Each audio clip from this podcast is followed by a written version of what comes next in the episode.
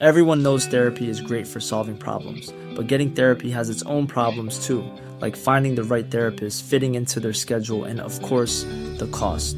Well, BetterHelp can solve those problems. It's totally online and built around your schedule. It's surprisingly affordable too. Connect with a credentialed therapist by phone, video, or online chat, all from the comfort of your home. Visit betterhelp.com to learn more and save 10% on your first month. That's BetterHelp, H E L P. noticias. ¿Qué tal? ¿Cómo le va? Buenas tardes. Estás a punto de escuchar Yo soy Javier Alatorre. las noticias con Javier Alatorre. La vamos a pasar muy bien. Comenzamos. Sí,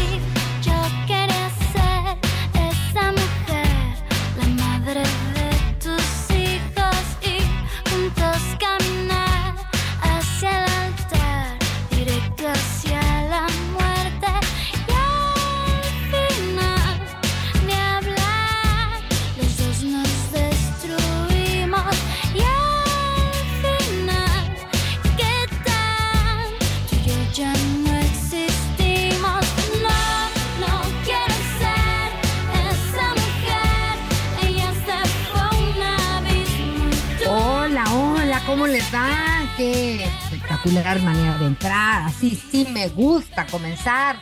Rosa Pastel. Y pues canta Velanova. Esta canción fue lanzada en el 2006 y regresa a las listas de popularidad gracias a TikTok. Y ya se siente que es jueves, ¿no? El cuerpo lo sabe. ¿Cómo está usted? Qué gusto saludarlo. Gracias por estar con nosotros. Y me daría mucho gusto iniciar, bueno, saludando a Miguelito. Y Miguel, compartamos el teléfono porque ayer nos quedamos con muchas llamadas. Este, y ahora pues vamos a estar eh, interactuando mucho con las personas que amablemente nos escuchan y participan con nosotros. ¿Cómo estás, Miguelito? Miguelito, estás en silencio. Ok, miren, le recuerdo nuestro teléfono 55 14 90 40 12. 55 14 90 40 12. Si puede, apriete el microfonito que está a un lado, es nuestro WhatsApp, y mándenos un mensaje de voz. Hoy vamos a estar platicando de, de varios temas, entre ellos, ¿no? Bueno, primero, ¿qué les parece si escuchamos tantito nada más esto de Rosa Pastel para poder entrar en materia? Porque luego entra uno en materia y es todo menos Rosa Pastel. A ver, viene Velanova.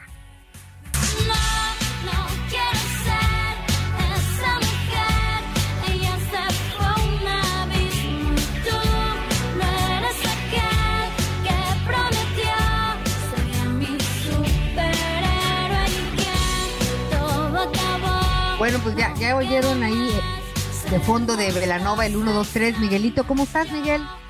1, 2, 3, qué paso tan chévere, 4, decía. 5, 6. Miguelito, de- ya te estoy oyendo. Decía, decía la canción, ¿no? 1, 2, Ah, 3, qué yo creí que estabas. Ah, estabas No, no, cantando, no, no, no, te Miguel. estoy recordando 1, 2, 3, qué paso tan chévere. ¿Cómo estás, Anita, aquí haciendo Ajá. este esta tecnología? Yo no sé si tiene que ver un poco con la señal o de repente ahí ya sabes que los cables, que los cables se Estábamos cruzan, pero Estábamos perfectos platicando, entramos al aire y pum, pero ya estamos aquí.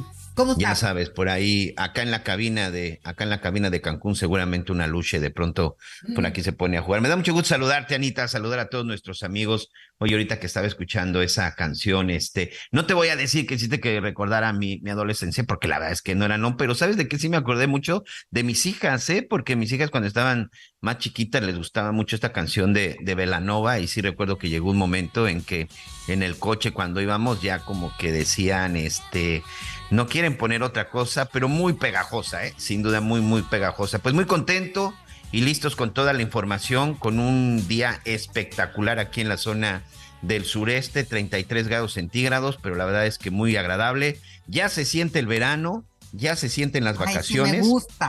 ya se sienten las vacaciones y sobre todo empieza a sentirse ya el buen humor de la gente. Oye, Miguelito, y fíjate, eh, tengo un grupo de chat con algunas, con algunas colegas, con algunos colegas, y eh, siempre ponen Día del Unicornio Azul. Y entonces ayer pusieron Día del Amigo. Y luego hoy ponen Día del Amigo y le digo, oigan, ayer fue Día del Amigo, ¿fue ayer o es hoy? Y me dicen, no, no sabes nada. Es que ayer fue Día del Amigo con derechos. Y hoy es Día del Amigo. Y yo, ah, está buenísimo, buenísimo. Voto por el Día del Amigo con derechos. se acabó. Así que usted adopte la versión que más le guste. Este, ya ve que por días especiales, Miguelito, no, no nos quedamos atrás. Hoy vamos a platicar de varios temas que, que nos interesan a todos y que es importante co- eh, comentarlos cuando, cuando hay tiempo, cuando siente usted que tiene un espacio, ¿no? El tema de la salud mental, Miguel. Hemos hecho énfasis en este programa de que se vale pedir ayuda y no solo se vale pedir ayuda, es importante pedir ayuda. Hay veces que estamos tan ensimismados en nuestros problemas, hay veces que estamos tan ensimismados en los problemas de la familia, ¿no? De nuestros hijos, ¿no? Multiplíquelos por uno, dos, tres, o los hijos que usted tenga, ¿no? Luego del esposo, ¿no? Porque pues el trabajo, ¿no? El gasto, luego de lo que tenemos que hacer en casa para pues malavariar y salir adelante, ¿no? Fíjese que de pronto muchas mamás tenemos la mala costumbre, ¿no?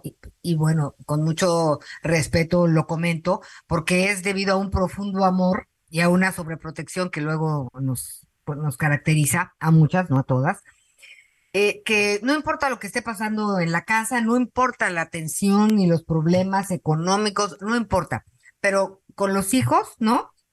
Ay, mamá, pues es que yo quisiera, fíjate que este, quisiera un pantalón porque vamos a ir a una fiesta el viernes y vamos a estar todos juntos y la generación, bueno, no, usted sabe que somos capaces de hacerle como seamos, pero en la medida de lo posible, si se puede, pues estiramos el gasto para como se pueda y ahí salimos con el pantaloncito o simplemente no comprar, pero no platicarles la situación que estamos viviendo porque pues siempre decimos, no, pues no son cosas de niños. Este, quiero decirle que una vez que yo pedí ayuda en cuanto a la salud mental, este, pues el psicólogo me dijo, oye, mira, no se trata de que te tires al drama con tus hijos, no, no, no, pero sí se trata de explicarles de alguna manera sencilla.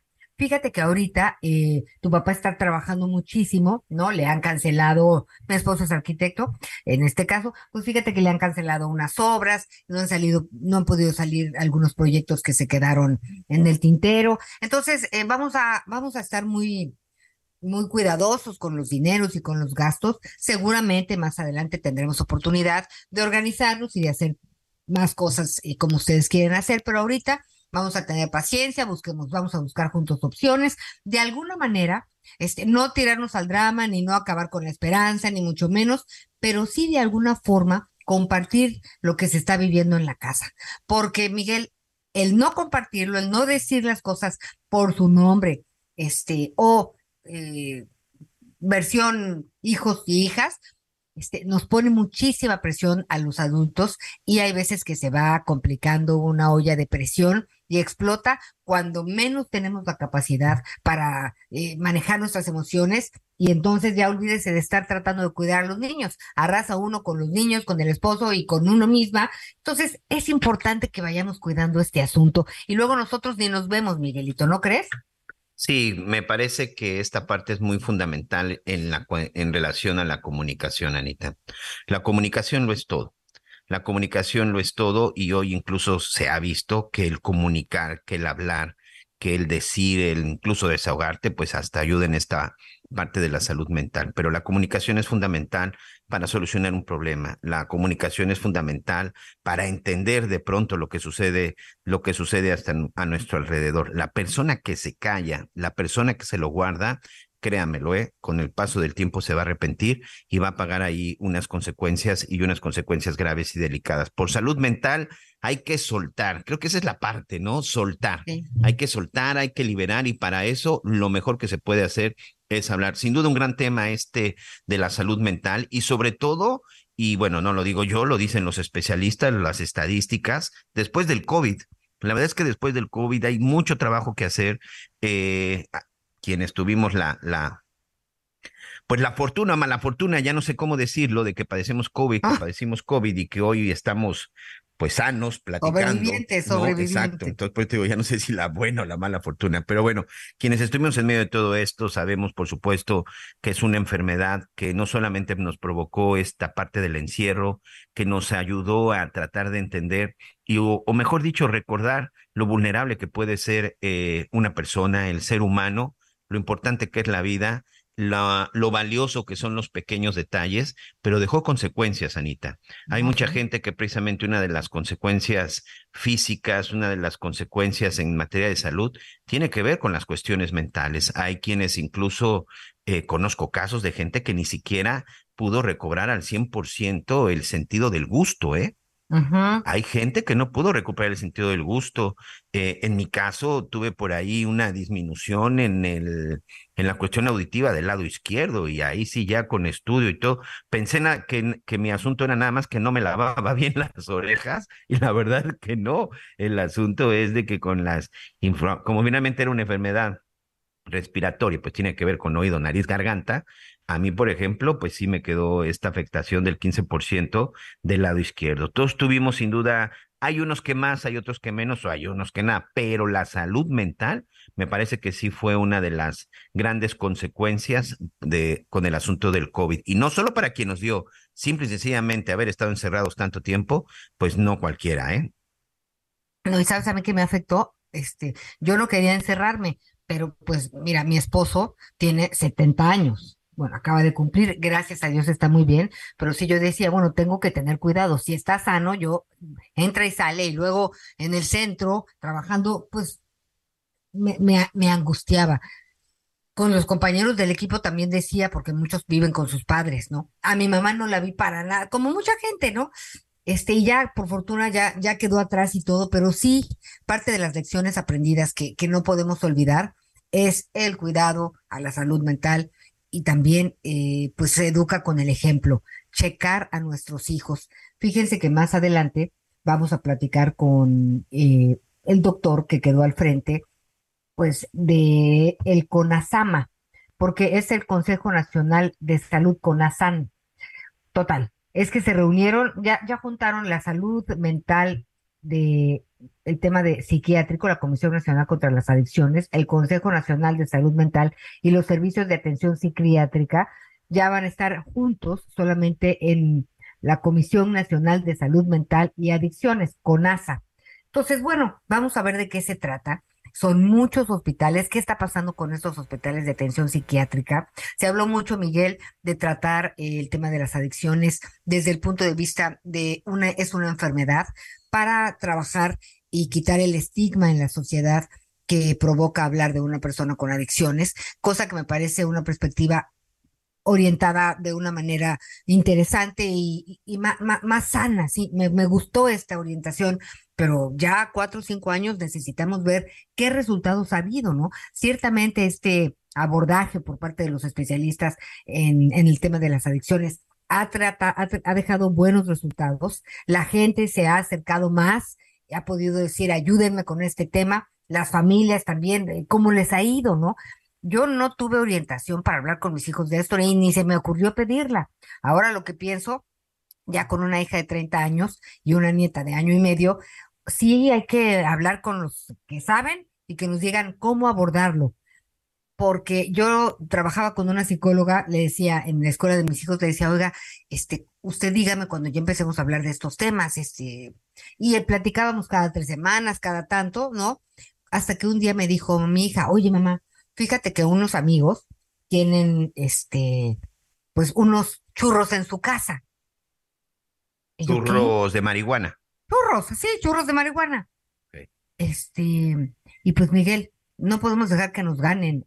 Si dejamos que ellos sepan más que nosotros y no sabemos cómo reaccionar y no sabemos cómo atender esas cosas, pues cómo vamos a tratar de decirles que no es el mejor de los mundos estar probando o que esperen a que realmente su cerebro se desarrolle para que puedan tomar decisiones conscientes. No, Miguel, es muy complicado. Entonces, sí hay que pedir ayuda para, para poder orientar a los que vienen atrás. Miguel, ya estaremos hablando este, con el doctor Quijada, eh, que es el responsable de, con, de, ¿cómo se llama este consejo? Con Asama. Con ASA, ok. Con, con ASA o con Asama. Uh -huh. Para Así poder es. este, pues, profundizar sobre estos temas y ver en dónde se atiende qué, Miguel. Y tenemos también otro tipo de, de, de noticias. Así es, Anita. Déjame, déjame saludar. Aprovechando, ya decíamos que hoy mucha gente está de buen humor. Vamos a saludar a todos nuestros amigos en el estado de Yucatán, especialmente nuestros amigos que nos escuchan a través del 96.9 de su FM de Heraldo Radio en Mérida, Yucatán, esta ciudad sin duda hermosa, una ciudad segura y en donde, según el INEGI, todavía el día de ayer sigue siendo, sigue siendo la ciudad la capital del estado de Yucatán, donde la gente se siente más segura. Bueno, pues allá, ¿por qué no? También ya empezaron a sonar los candidatos, ya empezaron a levantar la mano. Eh, yo, para muchos, yo creo que no fue una sorpresa. Eh, a mí en lo personal se me, me parece una, una apuesta pues bastante, bastante interesante porque se rompe, se rompe de lo que tradicionalmente ya conocemos de los políticos que se candidatean. En esta ocasión, pues se trata de un ex medallista olímpico y sin duda un gran ejemplo para los jóvenes. Como político, pues ya inició una carrera como diputado. Yo no sé si ya está listo para ser gobernador, porque fue lo que dijo Rommel Pacheco. Jacobo Velázquez, amigo, ¿cómo estás? Gusto saludarte. Muy buenos días, Anita Miguel. Pues dice que ya está listo Rommel Pacheco para ser candidato a la gubernatura de Yucatán. Ya unos días anteriores, aquí en eh, las calles de Mérida, uno circulaba y veía unos espectaculares donde una revista pues lo lanzaba prácticamente, lo destapaba para este puesto y él ya pues confirma que sí, que sí va a competir en la interna del partido Acción Nacional contra pues candidatos que en este momento pues son presidentes municipales. Es eh, su apuesta principal. Yo no soy político, yo soy gente de que, que, conoció las calles, que ha conocido las necesidades del pueblo y por supuesto eso es lo que nos dijo Rommel Pacheco. Vamos a escuchar. Yo creo que esa es una de mis mayores virtudes, el, el no venir de la política y hacer las cosas con los ojos de un ciudadano, hacer las cosas de la manera no política y de la manera que, que los ciudadanos quieren. Creo que todo el mundo ya está asqueado de la política y de los mismos políticos y lo que quieren es alguien que no tenga miedo, que levante la mano y que haga las cosas como se deben de hacer. El actual diputado federal por Acción Nacional, eh, Miguel, pues eh, hizo una campaña hace dos años cuando también se retiró del deporte, tomar en cuenta que sus últimos Juegos Olímpicos fueron los de Tokio 2020 y que pues en su carrera del deporte tiene un campeonato mundial de, natación, principalmente en su especialidad que es el trampolín y diversas participaciones en Juegos Panamericanos, en Juegos Olímpicos, de los cuales pues tuvo destacadas eh, participaciones y que en esta ocasión pues ingresa al campo político a sus 37 años de edad, muy joven, dice que quiere continuar eh, pues manteniendo la seguridad del Estado y por supuesto otros programas de los cuales estará eh, pues muy, muy pendiente y dando a conocer sus propuestas. Y también pues tuvimos que platicar de la situación que se vive en el deporte con la CONADE, Miguel, con la situación de Ana Guevara, que comentó, se está planteando ya una denuncia formal, que son varios deportistas que se han acercado y que están eh, por concretar ya la situación y de darla a conocer. Vamos a escuchar. Pues está preparando una denuncia, no me gustaría dar detalles concretos pues para no entorpecer el, el, el proceso, pero hay, hay, se está trabajando en ello y no soy solo yo, muchos deportistas me vienen a, pues yo soy como la conexión más cercana y, y a, al deporte y el cual los puede orientar y ayudar y pues han venido a, en, en pues infinidad de veces donde estamos trabajando entre todos para que de verdad se, se haga una carpeta bastante sólida y concisa para, pues, para tener resultados reales. Pues así la situación en Yucatán, una nueva persona se destapa y es Rommel Pacheco, el exdeportista nacional. Miguel Anita. Fíjate que eh, no sé qué opina Anita Lomelí. Me gusta la apuesta, me gusta la apuesta de Rommel Pacheco. Me gusta la apuesta de Rommel Pacheco porque además de que es un chavo sano, es un chavo inteligente porque eh, él incluso eh, pues tiene por supuesto título universitario. Él estudió en la, en la Universidad de Nahua del Sur, tiene por ahí incluso hasta una maestría. Y estuvo en el ejército, él es teniente por el ejército mexicano. El ejército mexicano lo estuvo patrocinando, lo estuvo apoyando durante sus últimos años, durante sus últimos años de carrera. De pronto nos han quedado a deber los deportistas que se vuelven políticos. Hoy de bote pronto nada más te digo, Cuauhtémoc Blanco que fue un gran sí. futbolista, un gran futbolista, pero pues en el estado de Morelos vean la fiesta que trae y pues qué decir de, de Ana Guevara. Entonces, yo no sé y espero que así sea, eh, pues que Rommel venga a romper esa pues esa mala racha de deportistas que se vuelven políticos, aunque te voy a ser muy sincero, con todo respeto a Rommel Pacheco, que aquí hemos entrevistado varias veces, este Jacobo, Anita, pero como diputado, en este momento como que no lo vi muy activo, Jacobo. No ha destacado todavía, realmente, pues eso es lo que se plantea también desde un principio para tener una can- candidatura a la gubernatura. Y sabemos que, pues, llama mucho la atención porque es una persona que no necesita presentación en un ámbito, eh, pues, mundial y mexicano, ¿no? Lo ubican bien, está presentable y también lo que hay que destacar, Miguel, que no se ha encasillado a meterse con otros políticos y lo que hace comúnmente que hemos visto todos los días en los noticiarios. Él está proponiendo diferentes cosas, le va a dar apoyo al deporte, acercar, acercarse a los jóvenes también y por supuesto veremos, veremos cómo avanza este proceso del cual dice eh, va a participar dentro del PAN y no se iría por una candidatura independiente. Está muy interesante este asunto. Y no la tiene fácil, ¿eh? No la tiene fácil, este, porque el que está muy bien posicionado y que se habla como sucesor de Mauricio Vila es precisamente el alcalde municipal de Mérida, ¿no? Renán Barrera es uno de los que está más fuerte, que suena aquí, igual que Julián Zacarías, alcalde de Progreso. Por ahí ya se empiezan también a soltar otros eh, nombres, eh, entre Liborio Vidal, Cecilia Patrón, pues eh, Carlos Ramírez Marín, en caso de que se concrete también la, la alianza entre el PAN y el PRI, como se ha mantenido eh, pues a nivel nacional. Si se concreta también en Yucatán, pues la competencia todavía es más amplia, Miguel. Anita Lomelí, oye, que ahorita Oye. que ahorita que mencionaste los apellidos Patrón y Ramírez Marín, ojalá y no, amigos yucatecos, ¿eh? Acuérdense de esos antecedentes, Anita. Mira, eh, la verdad es que siempre estamos diciendo que el mundo es de los jóvenes y siempre estamos pidiendo que se involucren y que participen. Entonces, o sea, seamos congruentes. Sí me parece que ser gobernador requiere de experiencia, requiere de eh, capacidad, de muchas cosas, pero admiro profundamente eh, la congruencia de Rommel Pacheco. Sí creo que ha trabajado en Mérida bien, no ha sido estridente, pero sí, sí ha trabajado, sí ha estado en lo suyo, sí se ha estado preparando y sí le apostaría yo a que él este, se echara este clavado y además le fuera bien. Y me parece también que Mérida es un estado que también podría abrazar La ciudad. es- a un joven. Digo, Yucatán es un estado que podría abrazar a un joven y yo creo que lo más importante de todo, Miguel, es importante la preparación del gobernador, sin duda es protagonista o gobernadora, pero el equipo de trabajo, ¿no? Es fundamental para realmente hacer caminar las cosas. Entonces yo sí le apuesto a este clavado de este campeón, sin duda. Bueno, pues ahí está, levantó la mano ya Rommel Pacheco como suele ser competitivo, con espíritu ganador y esperemos que así como le fue en la plataforma, pues le vaya también en el, en el aspecto político y sobre todo porque pues, Yucatán se lo merece, Yucatán se merece que siga siendo gobernado por gente, por gente que le está dando buenos resultados, aunque yo siempre he dicho, ¿eh? que el éxito de Yucatán son los yucatecos, ya nada más, literal, los yucatecos son los que deciden. Y ahí sí, literal, el yucateco le dice al gobernador qué es lo que se tiene, qué es lo que se tiene que hacer, ¿o no es así, Jacobo? Fíjate, una parte importante que estás diciendo, la mentalidad también con la que llega eh, un yucateco exitoso que sabe trabajar en equipo y que ha competido a nivel mundial.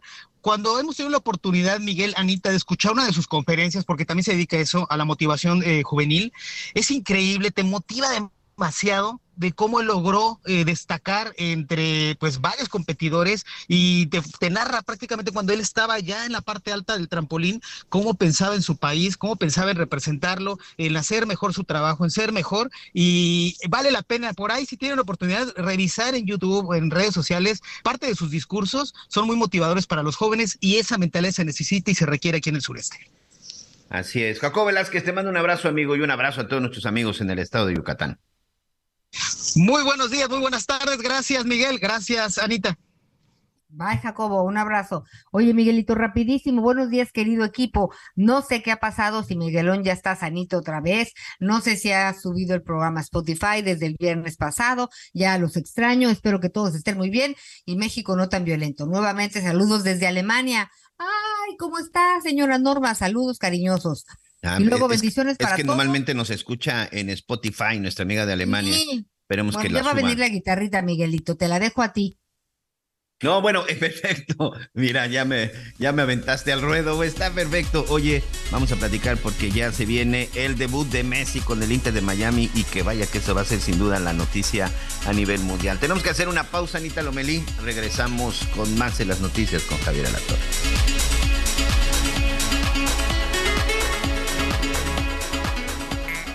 Redefinimos tu concepto de una Subinfinity QX60 2023. Ahora, con tres años de mantenimiento incluido. Descúbrela en Infinity Pedregal, Avenida Insurgente Sur, 1355, Jardines del Pedregal. Teléfono 5555-285344. Para mayor información, consulta la página www.infinity.mx diagonal legales.html. Conéctate con Javier a través de Twitter, arroba javier-alatorre. Sigue con nosotros. Volvemos con más noticias. Antes que los demás. Todavía hay más información. Continuamos. Hola, mi nombre es Paola Flores, soy diseñadora de interiores y te invito a Expo Mueble Internacional la feria líder de muebles y decoración en América Latina.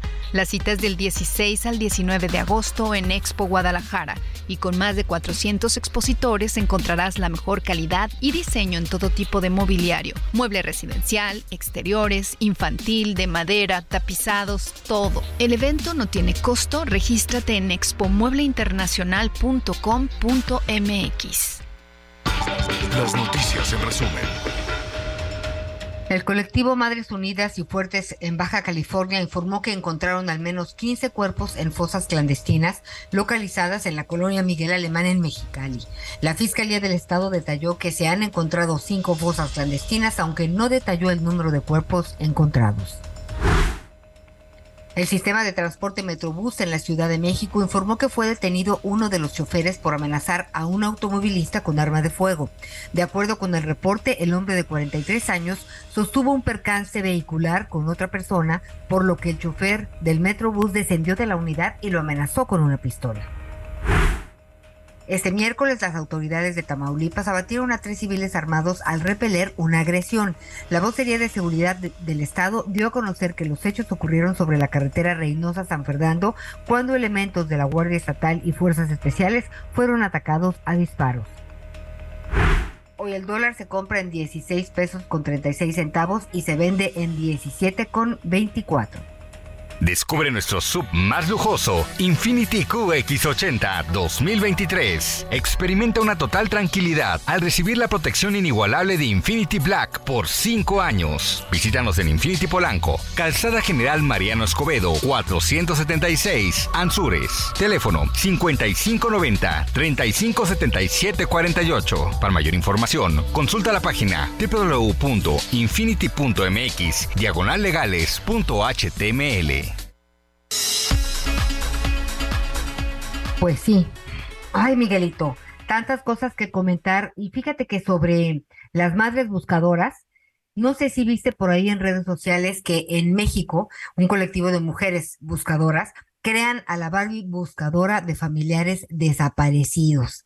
Es el colectivo de buscadoras de personas desaparecidas de Tamaulipas, llamado 10 de marzo, y pues ellas recurrieron a la famosa muñeca para que sean escuchadas y puedan continuar con la búsqueda de sus familiares desaparecidos. Eh, ellas al hacer esta Barbie, lo que quieren es llamar la atención pues de, la marca Mattel para que los, las ayude con un, con un eh, financiamiento. Necesitan camionetas, necesitan algunos, algunas herramientas para poder seguir con esta, con esta labor. Y sí, déjeme decirle que las madres buscadoras de Sonora, de Tamaulipas, de Baja California, eh, pues ellas muchas veces se quedan con un trabajo de medio tiempo, eh, a sus hijos pues los ven poco porque la mayor parte de su tiempo lo dedican a estar buscando, empiezan buscando a, a su ser querido, ¿no? Muchos a sus hijos. Y como no, pu- pues como pasa el tiempo y no lo logran, pues trabajan en equipo y se ayudan a buscar, pues a otras, perso- a otras personas, ¿no? De, de otras compañeras entonces, pues se han hecho eh, familiares estos, estos colectivos entre ellas y sí necesitan muchísimo apoyo, a veces pierden el trabajo pues por estar buscando. Entonces, bueno, ahí lo dejo en la mesa, ¿no? Esta Barbie Mattel, no, sí me la pusieron Esta Barbie muy bonita, muy bonita. Vamos a ver qué sucede, Miguel.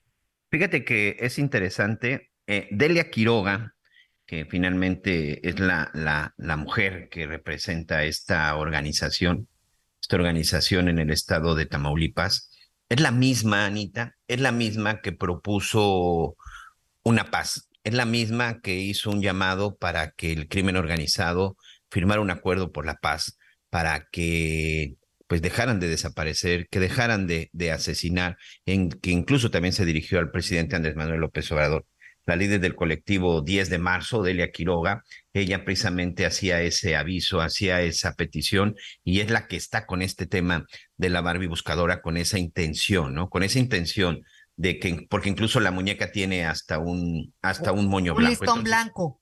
Creo que es creo que es importante creo que es importante el mensaje.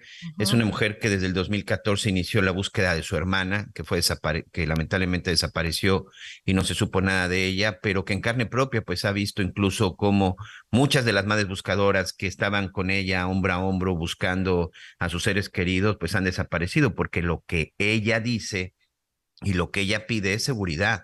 El problema es que hoy en esta difícil tarea, en esa difícil labor que realizan estas mujeres, las madres buscadoras, las mujeres buscadoras, es que además están siendo víctimas de la delincuencia. Y que ahorita que te estoy narrando esto, precisamente en Guanajuato, de el colectivo Unidos por los Desaparecidos de León, pues están informando que está desaparecida una madre buscadora, la señora Catalina Vargas.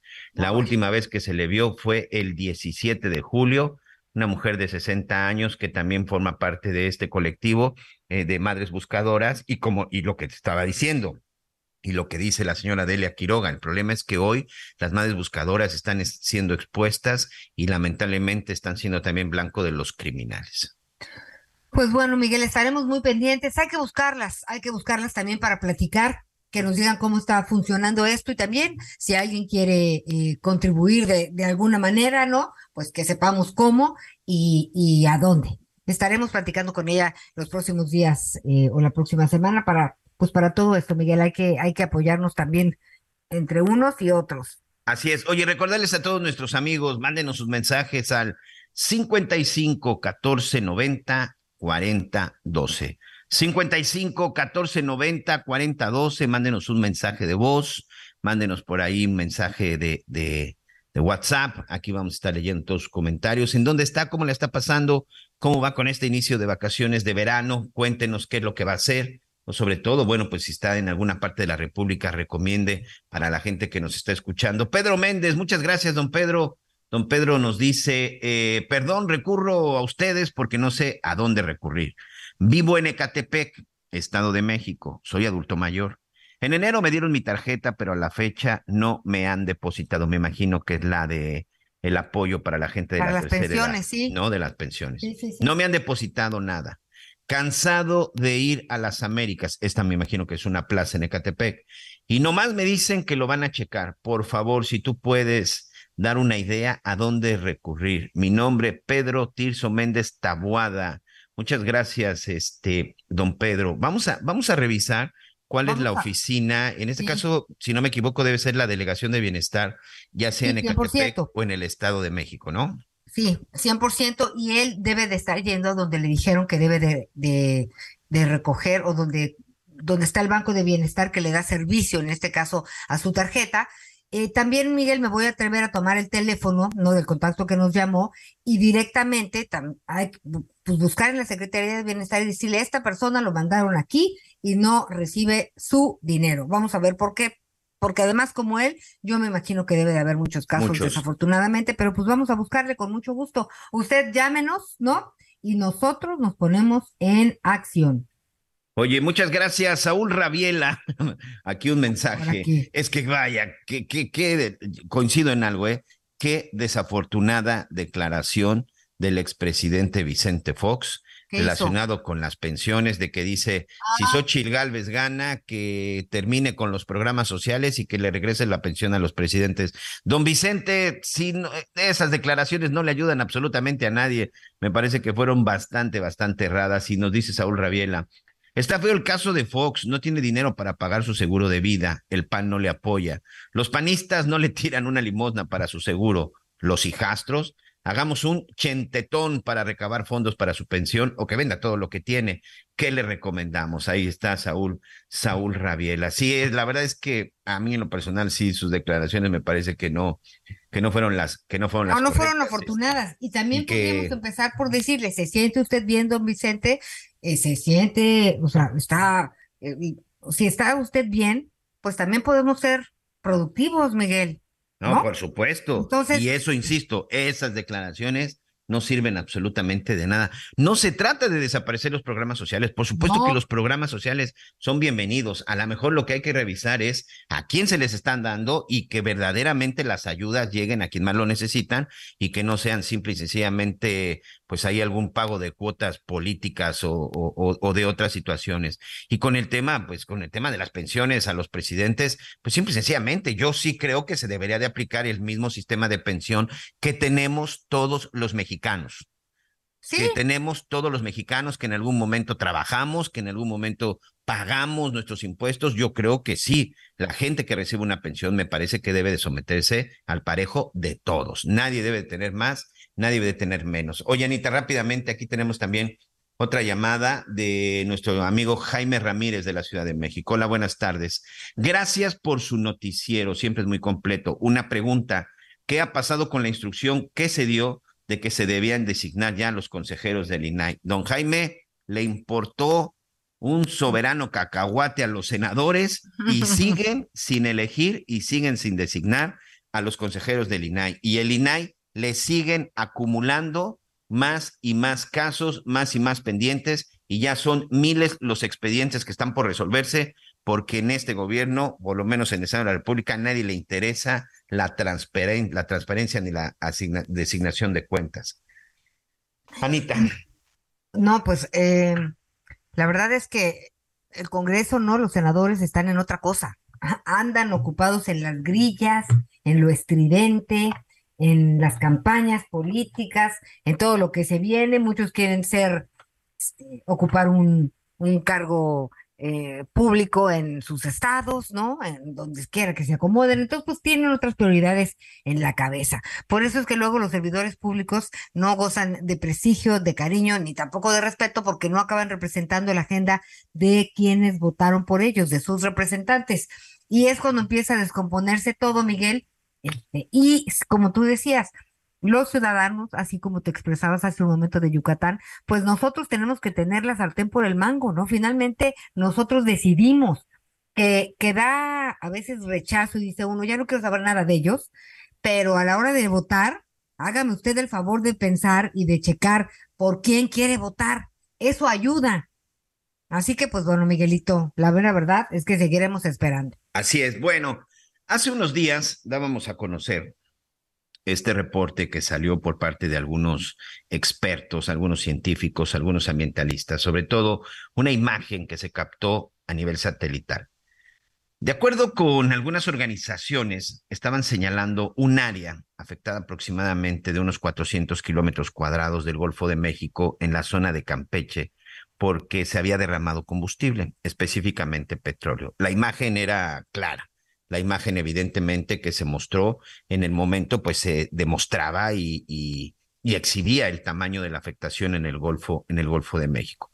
Una de las cosas que llamaron la atención es que Petróleos Mexicanos guardó silencio y no fueron unas horas, fueron prácticamente un par de días. De pronto se dio por ahí una declaración bastante, bastante fuera de lugar en donde decían, sí se cayó, pero no se cayó tanto, ¿no? Pero el hecho es que Greenpeace ha estado precisamente dando seguimiento a todo lo que sucede en este derrame de hidrocarburo en el Golfo de México. Y el día de hoy yo le quiero dar las gracias a, a Leira Lara, y es directora de campañas precisamente de Greenpeace en México, para que nos explique exactamente de qué se trata, qué es lo que han encontrado y si efectivamente, Aleira, como por ahí declaró un funcionario de Pemex, sí se cayó, pero no es tanto. ¿Cómo estás? Gracias y bienvenida. Al contrario, muchas gracias por el espacio. Buen día. Eh, pues sí, esta es una noticia muy lamentable, la que encontramos las organizaciones de la sociedad civil junto con eh, expertos que han estado monitoreando la zona. Es importante como antecedente mencionar que eh, hubo una explosión en Alfa, que es una plataforma que justo está aledaña a este derrame que estamos señalando. Esta explosión, este incendio se dio el 7 de julio y fue por eso que empezaron a monitorear los expertos el área y encuentran esta, esta gran mancha de, de petróleo que abarca 400 kilómetros eh, cuadrados y eh, pues lo, lo, damos a conocer y pedimos a las autoridades competentes, Pemex, la Agencia de Seguridad y Energía y Ambiente, que den cuentas de, del hecho, ¿no? Se identificó otro eh, derrame aledaño de unos 270 kilómetros cuadrados. Esta situación nos preocupó sobremanera y es que hicimos, eh, fue por ello que hicimos pública esta, esta información. La respuesta que recibimos de las autoridades como siempre he de decir, ha sido muy tardía, con opacidad y, y, bueno, lo que da cuenta de una negligencia bastante preocupante, que no solo está poniendo en jaque los ecosistemas, sino también está sacrificando a trabajadores del sector petrolero, ¿no? Eh, la respuesta que recibimos de Pemex es que las organizaciones estamos actuando de mala fe y al respecto pues le, decimos que esa es nuestra razón de existir, es eh, la protección de nuestros mares, océanos, del medio ambiente y de generar alternativas y a llamar a tomadores de decisión a actuar en contra del cambio climático. No, no estamos actuando de mala fe, ocultar información, guardar silencio, no comunicar a la gente, eso sí, tiene eh, pues un cierto eh, dolo detrás, ¿no? Hay una negligencia bastante eh, constante que hemos venido señalando. Eh, la empresa Pemex habla siempre de accidentes, sin embargo, bueno, pues las organizaciones estamos ya señalando que son siniestros. Esto es sistemático y también corresponde a, eh, incongruentemente, a una reducción en el presupuesto de, eh, de, de, inversión para, para el mantenimiento de la infraestructura fósil. Esto viene siendo constante. Eh, la reducción es del 49%, es no es un, un monto menor. ¿La embargo, reducción en, eh, del dinero destinado para el mantenimiento al aire? Exactamente, para, la, okay. para el mantenimiento. Y bueno, esto pone en juego, por supuesto, lo que, lo que comentaba, eh, los ecosistemas y a los trabajadores. Sin embargo, se habla de mayor inversión en la producción. Y aquí queremos señalar que este sistema roto, en el que seguimos invirtiendo como país para producir más petróleo, no está logrando las metas, no está generando mayor eh, extracción, mientras sí vemos mayores derrames, mayores eh, siniestros y bueno, este tipo de incidentes ha aumentado un 50% desde 2020. Aquí hay que poner atención y, y bueno, la propia eh, la autoridad Pemex y Semarnat han tenido un conteo de este tipo de incidentes. Eh, está actualizado únicamente a 2021, pero ahí ya suman 833 derrames lo cual significa 968 toneladas de vertido. Esto realmente es preocupante. Hemos visto constantemente que el Golfo de México ha sido una zona de sacrificio y, y de, desafortunadamente los impactos ambientales siempre se convierten en tragedias humanas. Entonces estamos llamando a las autoridades a que den cuenta puntual de qué están haciendo, cómo están investigando y más allá de de recuperar el, el, petróleo y limpiar las zonas, ¿qué, ¿qué va a pasar con todos los impactos negativos que tiene la biodiversidad claro. eh, marina?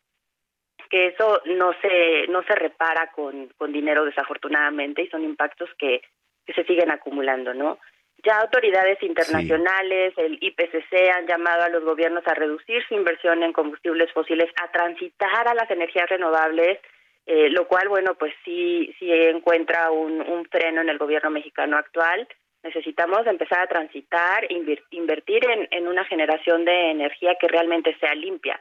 Los combustibles fósiles ya demostraron no ser ni limpios ni eficientes.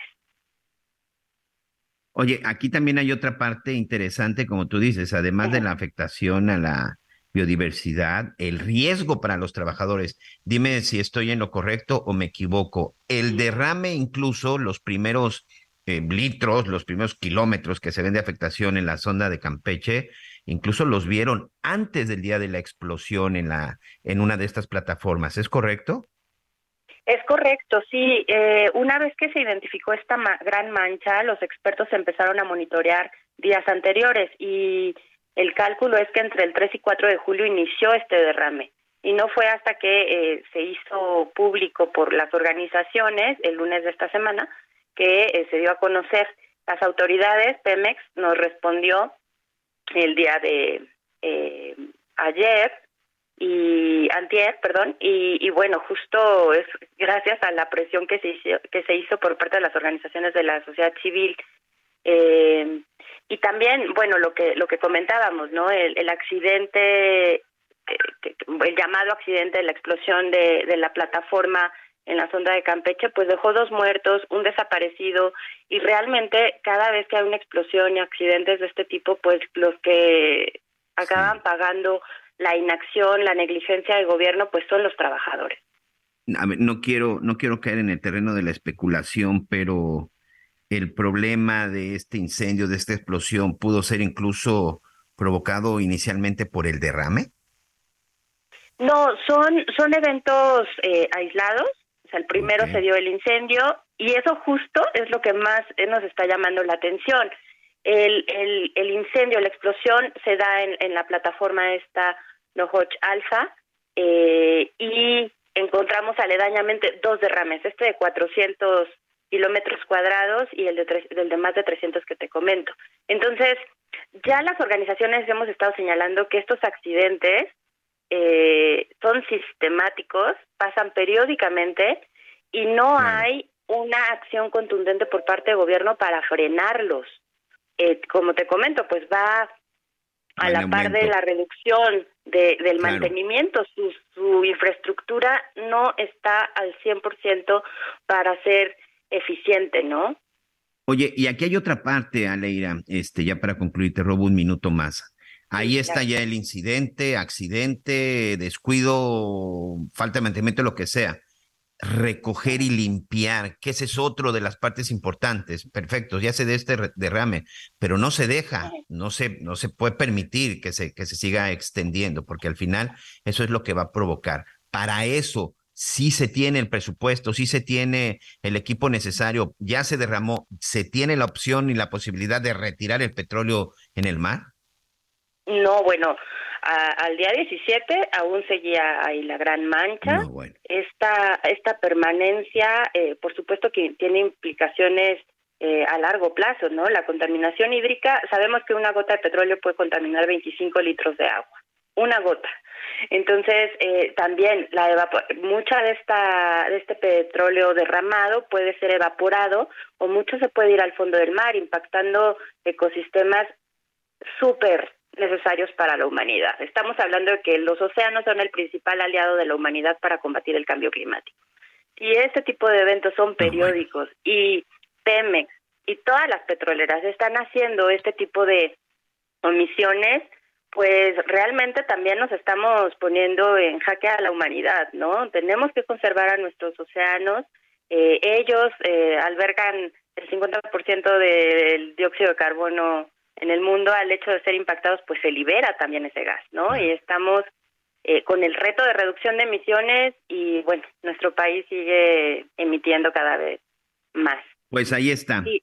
Ahí, ahí está, si nos lo Y permite. bueno, nada pues más recordarte Sí.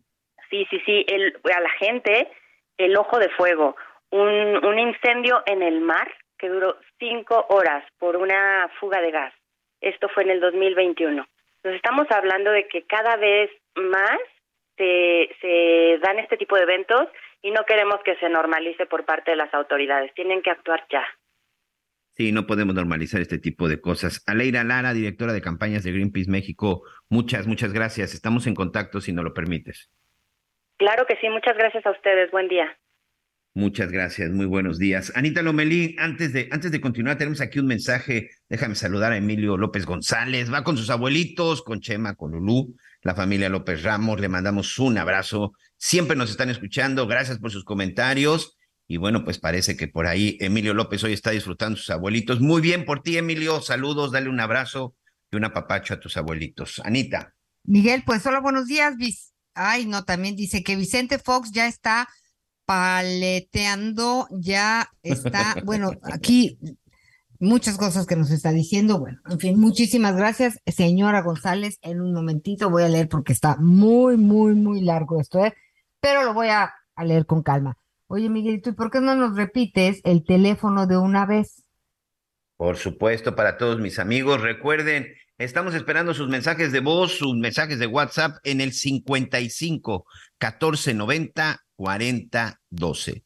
55 14 90 40 12, las noticias con Javier de la Torre, en espera de todos sus comentarios, de todos sus mensajes. Y si el tiempo no me falla, tenemos que hacer una pausa, así que regresamos en unos minutos.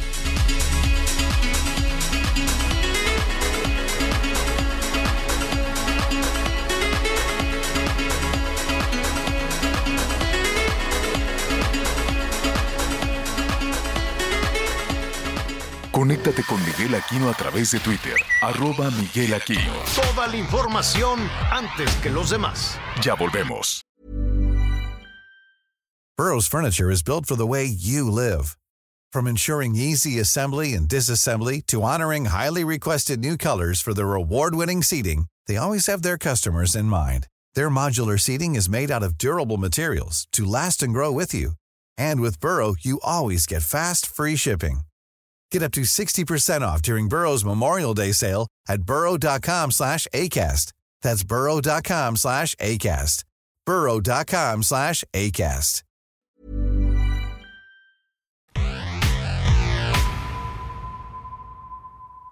Todavía hay más información. Continuamos. Gracias por acompañarnos en las noticias con Javier Alatorre.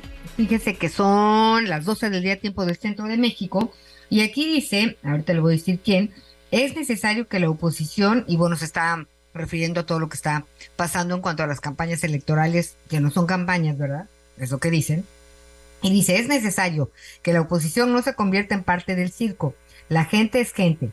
No hay que fingir y ser preparados. No es pecado. Y el secreto está en la empatía, no en ser ordinario. Saludos, Alexander Vega. Muchísimas gracias.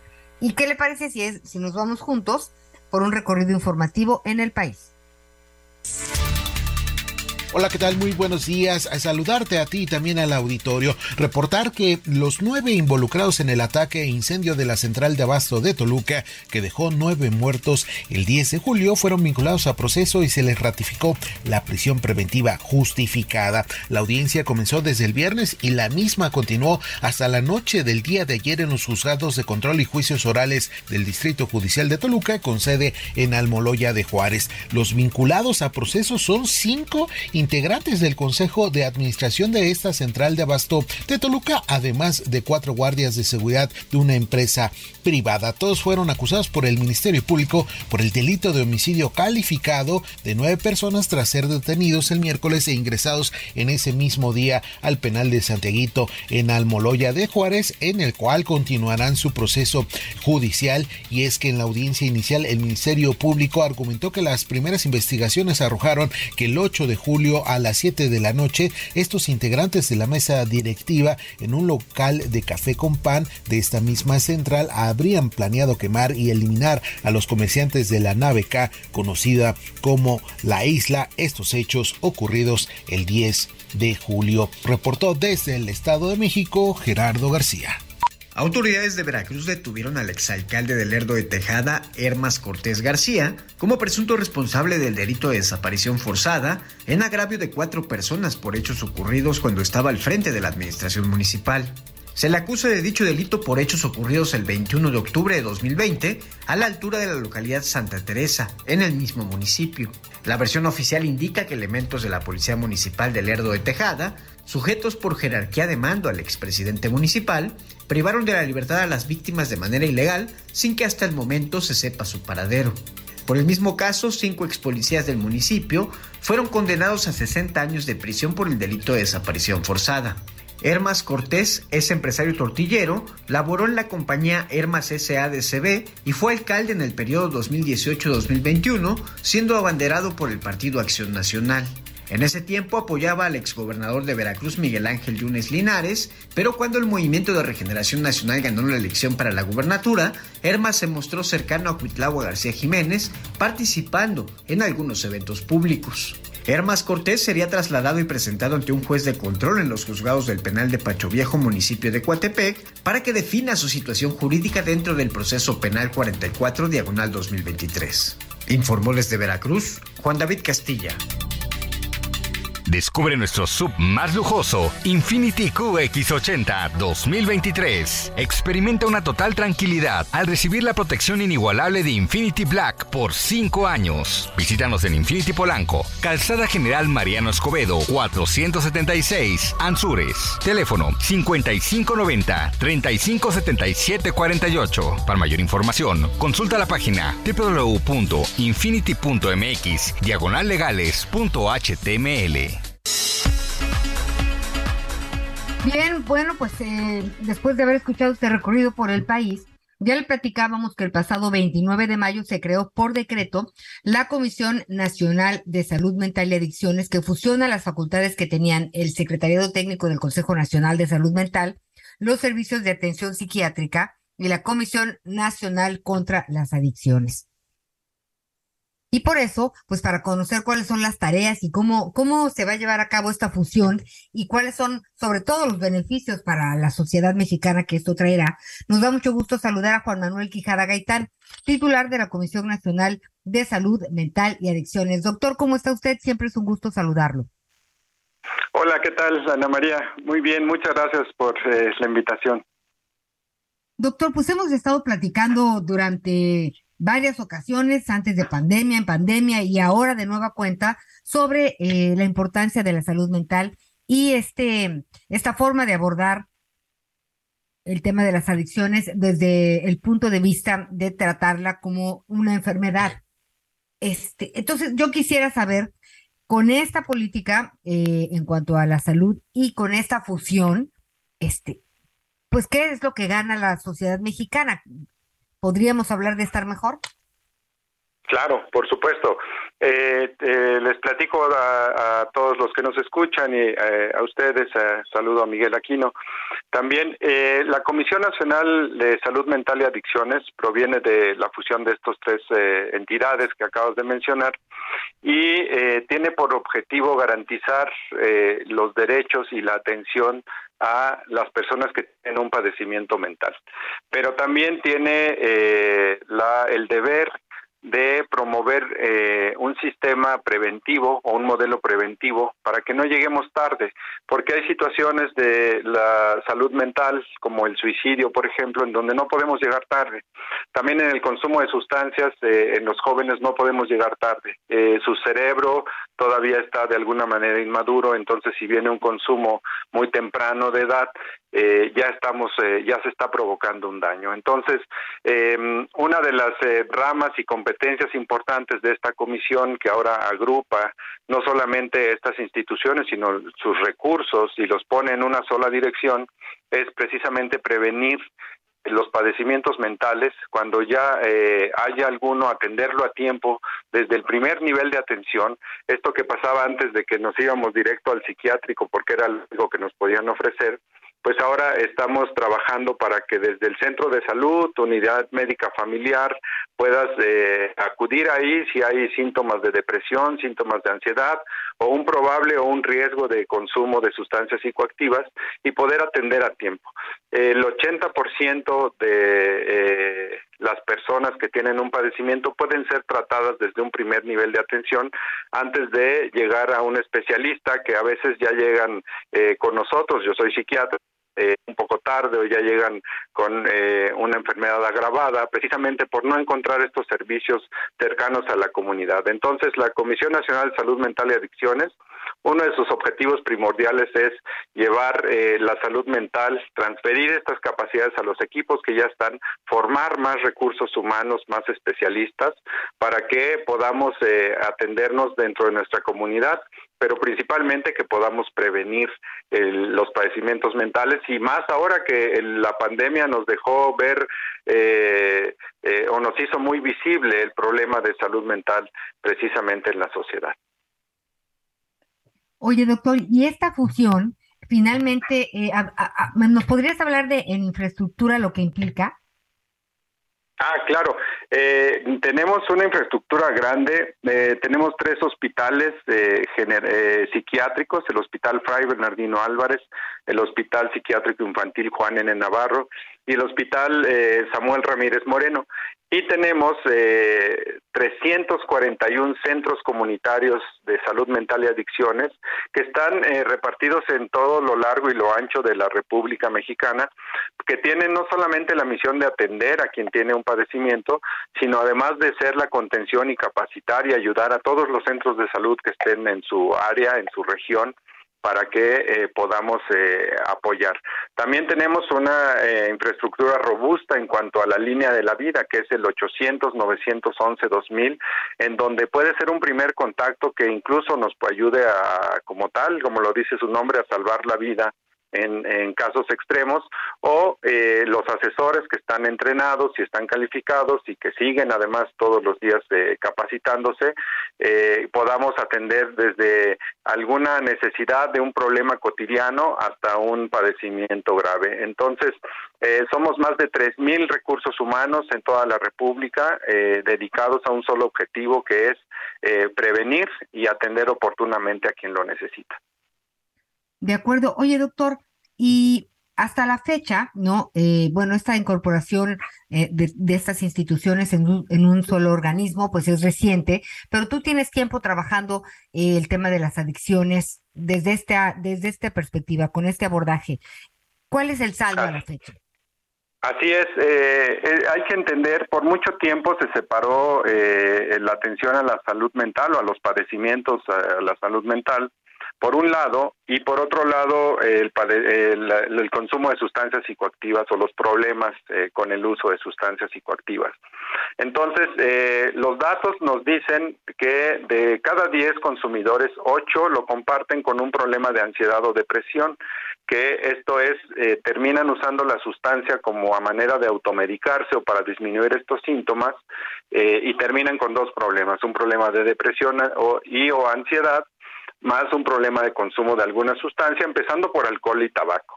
Entonces, el que podamos atender a tiempo eh, los padecimientos mentales, eh, como depresión, ansiedad, que son los más prevalentes o los más comunes, nos hace que al mismo tiempo estemos previniendo el consumo de sustancias o un, uso problemático de sustancias psicoactivas. Te podría decir que al día de hoy, por ejemplo, si teníamos eh, en un tiempo dado mil consultas en un centro comunitario, eh, antes llamados Centros de Atención Primaria a las Adicciones, eh, los CAPAS, si teníamos eh, mil consultas, de esas 950 eran para el tratamiento del consumo de sustancias o de algún problema y solamente 50 para padecimientos de salud mental. Al día de hoy prácticamente el se- 600 de estas de cada mil están siendo para salud mental y solamente 400 para el consumo de sustancias.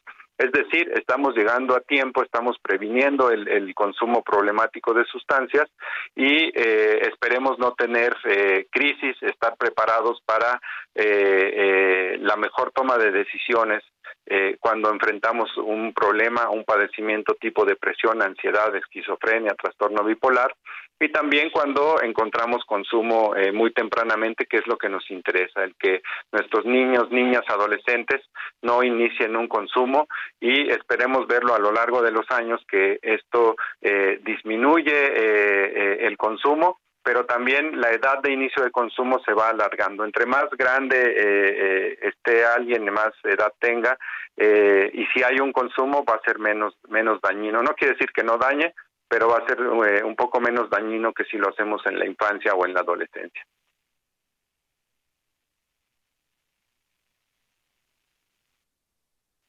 ¿Cuánto le debemos de decir a las personas, a nuestros hijos sobre todo, de qué se trata para que no, eh, o sea, cómo lo- no se los vamos a prohibir, pero entonces, ¿cómo les decimos aguas con esto, hijos?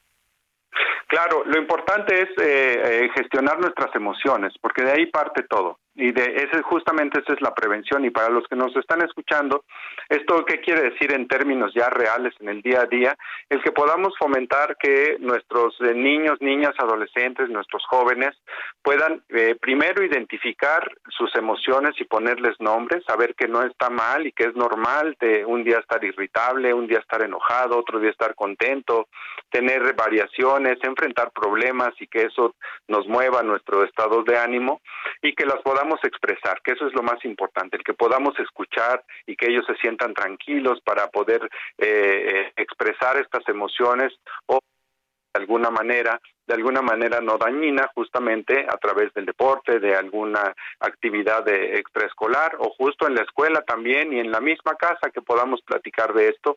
Esto ya es algo que podemos hacer del día de hoy, eh, no eh, hacer un poco menos preguntas y escuchar más a nuestros niños, nuestras niñas, nuestros adolescentes y a través de esta escucha ellos el día que tengan eh, un problema para gestionar estas emociones, para gestionar estos estados de ánimo, no recurran o no sea la sustancia o no sea una conducta autolesiva la que eh, salga a través de esto, eh, estas emociones que muchas veces están contenidas y que a veces son los detonantes e incluso a veces las causas de un padecimiento mental. Entonces, escuchar es lo que siempre les recomiendo, escuchemos y también a nuestros adultos mayores y a todos los integrantes de la familia, que podamos platicarlo en la mesa, hablar de sustancias, hablar del daño que producen, hablar de suicidio, hablar de depresión, de ansiedad, y esto va a hacer que podamos tomar otras estrategias antes de que lleguemos a un consumo de sustancias o a un padecimiento agravado.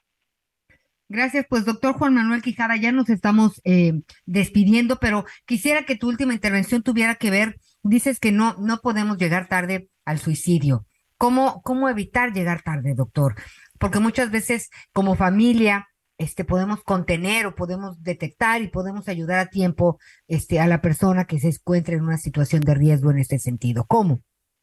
Claro, lo primero que quiero decir es que hay una falsa idea de que los eh, quien comete el suicidio no avisa y es falsa porque en realidad eh, eh, los estudios dicen que hay muchas maneras que emiten alerta. Eh, lo que comentaba yo hace rato, que a veces no estamos acostumbrados a esta comunicación y estas alertas que emitieron pues no fueron vistas. Si nosotros tenemos en casa a alguien que ha eh, expresado simplemente la idea de muerte o eh, cualquier eh, eh, conducta relacionado a- al suicidio, hemos de tomar eh, acciones. Una de ellas es tomar el teléfono, llamar a la línea de la vida, pedir asesoría, donde hay un lugar cercano para atendernos, para eh, llegar a tiempo, para llegar de manera oportuna. Y lo que no debemos hacer es tomarlo como que esto quiere llamar la atención o lo único que quiere es este, que lo que se, hacerse notar o que lo vean, sino siempre, aunque a veces no coincida con el estado de ánimo, siempre que alguien manifieste en palabras o en expresión o en conducta una eh, ideación suicida o ideas de muerte, habríamos de tomar eh, el teléfono o ir a nuestra clínica, a nuestro centro de salud. Más vale que nos digan los expertos no eh, hay riesgo o el riesgo es muy bajo y tomen estas acciones a que haya emitido alertas y no hayamos tomado acciones. Entonces, eh, desde la Secretaría de Salud, en el primer nivel de atención con los centros comunitarios, con los hospitales generales y los hospitales psiquiátricos, estamos listos para recibir eh, todos aquellos que nos pidan ayuda y desde luego desde la línea de la vida, que es una herramienta que nos acorta distancias y nos acorta tiempos. Gracias, doctor Juan Manuel Quijada, titular de la Comisión Nacional de Salud Mental y Adicciones. Hasta la próxima, doctor. Muchas gracias. Hasta la próxima. Buenas gracias.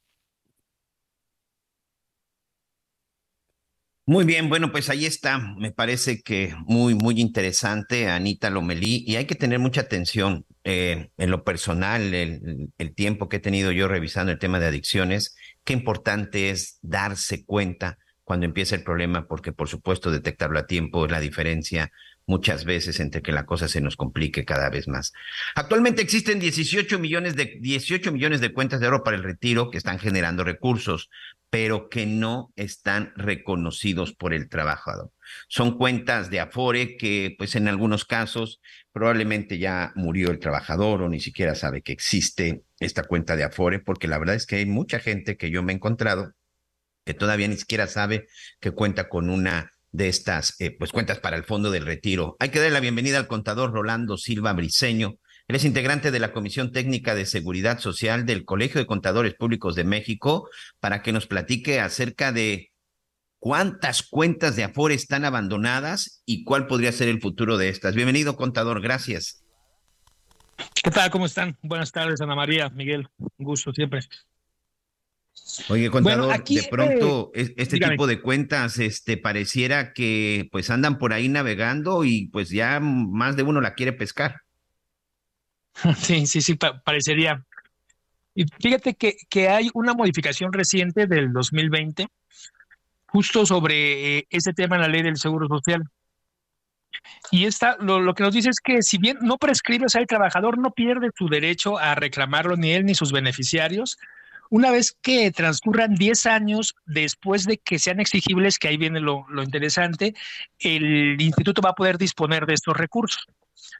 Eso no, no hace que el trabajador ya pierda su derecho porque eh, el Seguro Social está obligado a hacer un fondo, a hacer una reserva y en caso de que algunos, ¿no? Algún trabajador o beneficiario después de esos 10 años regrese, bueno, pues pueda tener sus, sus derechos ya de un fondo, ¿no? Entendiendo que la mayoría pues va a correr una, fuente, una, una suerte eh, distinta. Y en el, en el caso de, de esta cifra, ¿no? Que, que nos llama la atención de 200 millones de, 200 mil millones de pesos, perdón eh, hay una combinación aquí. Si estuviéramos hablando de trabajadores que perdieron la vida, que, que han fallecido, bueno, a partir de ese momento comenzaría a correr este plazo, ¿no? Que no es prescripción, pero pues, pensemos un, un plazo de extinción. Eh, esos ya se pueden tomar, o sea, esos eh, teóricamente ya deberían de estar en este fondo, ¿no? En esta, en esta cuenta a disposición del Seguro Social. Y son justamente los que nos señalabas de los trabajadores que no están cerca de los 65 años, o sea, aún no es exigible, siguen eh, vivos, ¿no? Porque aquí hay un cruce con el registro civil, pero no han atendido a personas que comienzan a trabajar, que hacen algún un Muchos año, ni siquiera saben que tienen una cuenta Afore, contador.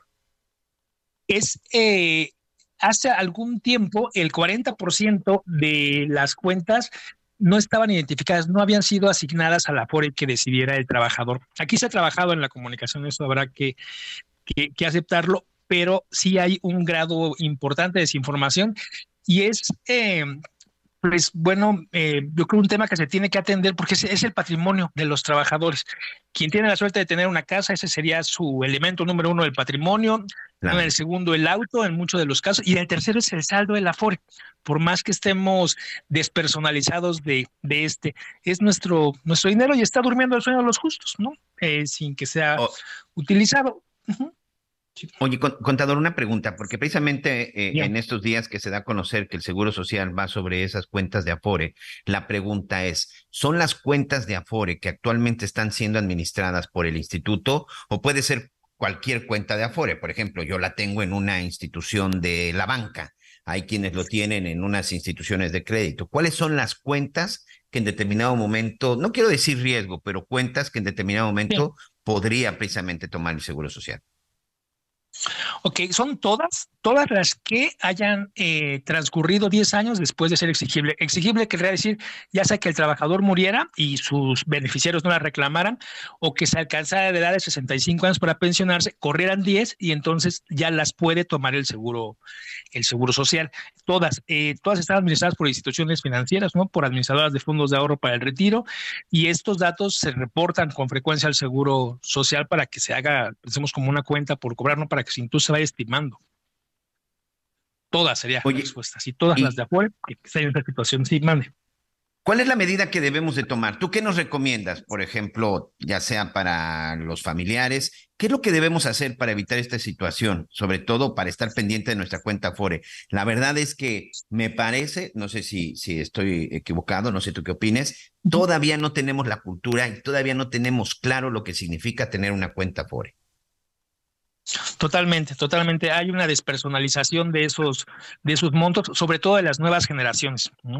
A lo mejor quien tenía derecho a una pensión más atractiva, ¿no? Quien cotizó antes del 97, estábamos más pendientes de, estas cantidades, eh, con entre pues la falta de información y el pues eh, no muy auspicioso no destino que parece que van a correr estas pensiones, hay un desentendimiento. Y esto, bueno, pues habría que, resarcirlo. Es importante que nos acerquemos a una Afore y antes de esto a la CONSAR, porque, bueno, yo, yo que Afore, ¿no? ¿Cuál es la que me corresponde? Porque se pudo haber asignado de forma aleatoria.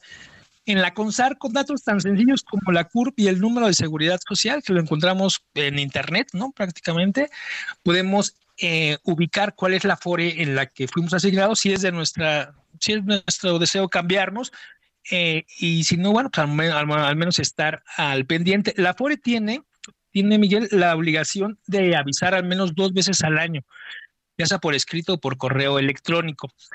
Eh, hay una, una feria de, de la FORE en el Zócalo, yo creo que, que debe, debe estar por comenzar, termina el 26, me parece. Y pues bueno, es buena oportunidad para que quien no se quiera hacer complicar, o no se quiera complicar con un trámite en internet, no hay personas que, que, que prefieren no hacer las cosas en, en vivo, van, van a estar ahí reunidas tanto la CONSAR como otras instituciones y eh, la mayoría, entiendo, de las, de las AFORES. Valdrá la pena echarse una, una vuelta y pensar que sí nos hablan a nosotros, ¿no? Si trabajamos cualquier momento más allá de una semana en la formalidad, que debería de ser la mayoría de los casos, ¿no? Y Claro. tenemos una cuenta Afore. No, no, hay, no hay duda, no es unos sí, unos no es. La mayoría tenemos una cuenta Afore y efectivamente muchas están abandonadas. Quien pasó de la formalidad a la informalidad, pues seguramente tiene una cuenta en esta situación, ¿no? Bueno, pues ahí está, ya sabe cómo investigar, cómo saber en dónde está su cuenta Fore. En verdad, amigos, no lo dejen, porque eso puede ser la diferencia de tener un excelente, un excelente retiro. Contador Rolando Silva Briseño, muchas gracias. A sus órdenes, muchas gracias, buena tarde. Muchas, muchas gracias. En verdad, hay que tomar nota, hay que estar muy, muy cuidado con esto y sobre todo hay que prevenir, hay que prevenir porque esto nos va a ayudar en verdad a tener un retiro, un retiro digno. Tengo que hacer una pausa, no se vaya, regreso con más en las noticias con Javier Alatorre. Conéctate con Ana María a través de Twitter, arroba Anita Lomelí. Sigue con nosotros. Volvemos con más noticias. Antes que los demás. Todavía hay más información. Continuamos. Hola, mi nombre es Paola Flores, soy diseñadora de interiores y te invito a Expo Mueble Internacional, la feria líder de muebles y decoración en América Latina. La cita es del 16 al 19 de agosto en Expo Guadalajara y con más de 400 expositores encontrarás la mejor calidad y diseño en todo tipo de mobiliario, mueble residencial, exteriores, infantil, de madera, tapizados, todo. El evento no tiene costo, regístrate en expomuebleinternacional.com.mx. Las noticias en resumen. Dos, tres hombres fueron abatidos en el municipio de Los Aldama, Nuevo León, tras una persecución por elementos de la Fuerza Civil. La Secretaría de Seguridad de Nuevo León dio a conocer que los hechos ocurrieron derivado de un operativo estratégico de prevención delictiva en la colonia Francisco y Madero. Un juez federal dictó la formal prisión al soldado Francisco N., ex integrante del 27 Batallón de Infantería, por su presunta implicación en la desaparición de los cuan- 43 normalistas de Ayotzinapa. Se determinó que la Fiscalía General de la República ofreció los indicios suficientes para iniciarle un juicio por el delito de desaparición forzada de personas. La Embajada de Estados Unidos en México informó que fue devuelto a nuestro país un manuscrito firmado por Hernán Cortés en 1527, documento que fue rastreado y localizado en la Unión Americana. La Fiscalía de Jalisco confirmó que se retomaron las labores en la fosa clandestina del poblado de San Lucas Evangelista del municipio de Tlajomulco, de Zúñiga, donde fue colocada una bomba que dejó seis personas muertas. El colectivo Madres Buscadoras señaló que podrá y podría, podría tratarse de pues aproximadamente 50 cuerpos. Redefinimos tu concepto de una Subinfinity QX60 2023. Ahora, con tres años de mantenimiento incluido.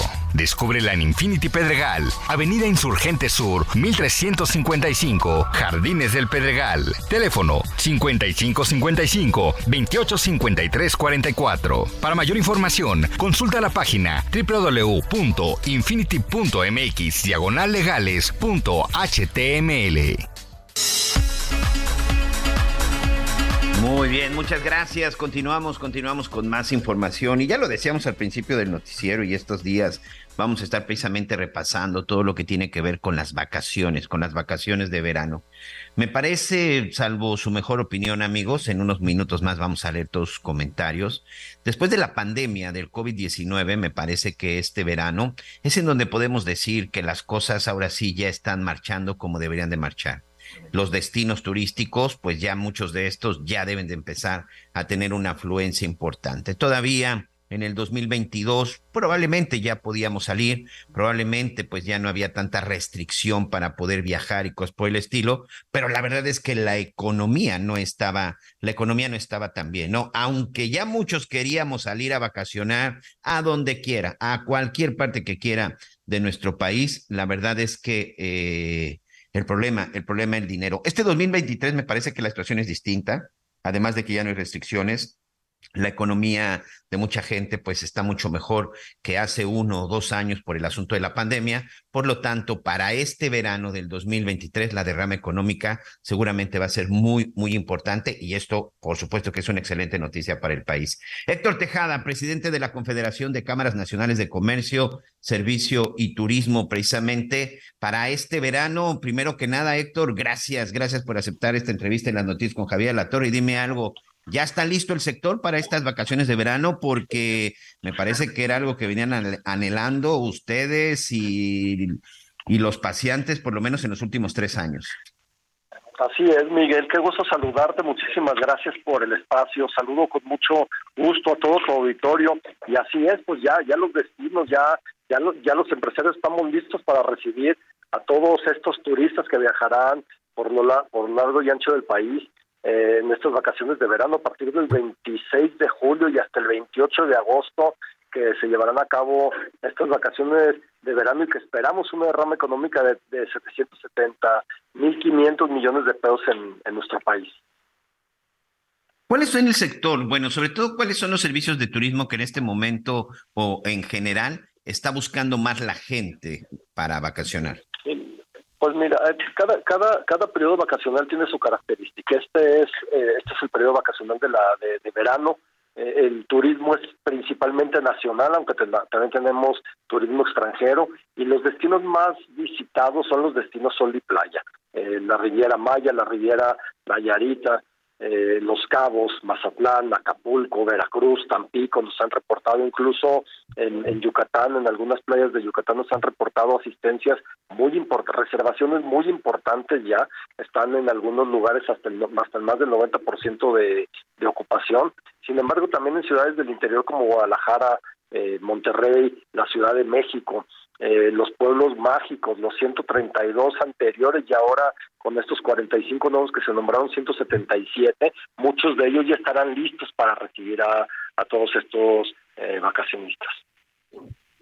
Fíjate que eh, en esta ocasión te saludo desde, desde el sureste, desde el sureste del país y acá precisamente ya empezamos a sentir en la, en la zona de Cancún, por ejemplo, con el tema del aeropuerto, una, una mayor afluencia, pero también el turismo internacional empieza ya a llegar a esta zona, ¿eh? Así es, así es. Eh, digo, principalmente turismo nacional, pero también tenemos tenemos un porcentaje de turismo internacional, sobre todo en la zona que tú estás, es una zona hermosa que tiene nuestro país y de verdad nuestro país ofrece destinos que en ninguna parte del mundo o que en muy pocas partes del mundo se pueden igualar. Oye, dime algo, Héctor, sobre todo para nuestros amigos. Eh, hace unos días incluso platicábamos con Salvador Guerrero del Consejo Ciudadano, en donde dicen lamentablemente, bueno, pues ante el incremento de las necesidades de la solicitud de vacacionistas, empiezan a dar fraudes. ¿Ustedes cómo han detectado esto? ¿Qué recomendación le das a nuestros amigos que, piensan vacacionar? Qué, buena, qué buena pregunta y, y, fíjate, bueno, nosotros no nos han reportado esto, pero siempre buscar las páginas en donde se compran las vacaciones, las páginas que sean seguras, tener muchísimo cuidado en esto, verificar con los hoteles, eh, con los hoteles en donde se reservan si, si esas reservaciones son seguras antes de poner la tarjeta de crédito, antes de hacer una reservación, tratar de evitar este las reservaciones por Facebook o por a menos de que sean conocidos, pero estas reservaciones por Facebook o por plataformas que no son que no son verificadas hay que hay que tratar de, eh, de evitarlas porque porque pueden, e- es por donde más se cometen, es por donde más se cometen fraudes. Sí, sobre todo que hay gente que, pues para poder vacacionar en alguna parte de la República, seguramente se la pasan ahorrando prácticamente todo el año. No hay que arriesgar el dinero, hay que saber en dónde, en dónde invertir. Ya me dijiste la Riviera Maya, pero los pueblos mágicos, porque también es otra cosa que hemos dicho, México tiene una bendición. Estado al que vayas, estado en donde se puede disfrutar algo. ¿Cómo estamos en ese rubro? Es que tenemos una, tenemos de verdad un país maravilloso y fíjate, fíjate, el tema de los pueblos mágicos ha sido, el, ha sido uno de los secretos mejor guardados. Eh, eh, muchos de los destinos eh, en nuestro país hoy con las plataformas digitales que desarrollamos nosotros desde la Concanaco Servitur y que desarrollan y que desarrollan este, algunas otras empresas también, de forma muy económica se pueden ya promocionar todos estos destinos, destinos que se encuentran en todos los estados, incluso si se va a algún, algún destino eh, de playa o alguna ciudad eh, que se visite, se puede ahora ver qué qué, qué, qué destinos o qué, qué lugares son cerca de donde se va a estar vacacionando y poder hacer de esta experiencia vacacional algo algo pues algo eh, una mucho mejor experiencia eh, para para todos los visitantes algo mucho mejor. Y dejar de que todos estos destinos sean sean como ha sido el secreto mejor guardado y la derrama económica del turismo se democratice que sea para todos los mexicanos Sí, y fíjate que otra de las cosas que también ha crecido mucho, y por supuesto tú eres el experto y el que tiene los datos, este, eh, ¿cómo le llaman también el turismo de aventura, ¿no? O, el turismo, no le quiero llamar extremo, pero sí este turismo de senderismo, de algunas cosas en donde los rápidos y también pues está la, eh, la zona en donde se van a escalar. Creo que eso también ha estado despegando en México, ¿no? Así es, fíjate, pues lo que pasa es que el turismo se divide, este, se divide en muchos sectores. Hay turismo de salud también, hay turismo de negocios, hay turismo de convenciones y, tam- y tenemos pues eh, sobre el turismo de aventura, el turismo de senderismo, precisamente tenemos el, el, el turismo de sol y playa, eh, tenemos el turismo cultural también. Muchas personas irán a los lugares culturales de, de nuestro país. Cálculos, hablemos un poquito de, de, de, de números, este, mi estimado Héctor, sobre todo sabiendo y pensando qué es lo que se viene para el sector. Y esto representa también en beneficio, por supuesto, para muchas, muchas familias mexicanas que dependen del turismo. ¿De cuánto es más o menos la derrama que están estimando para esta temporada? 770 mil 500 millones de pesos es lo que esperamos.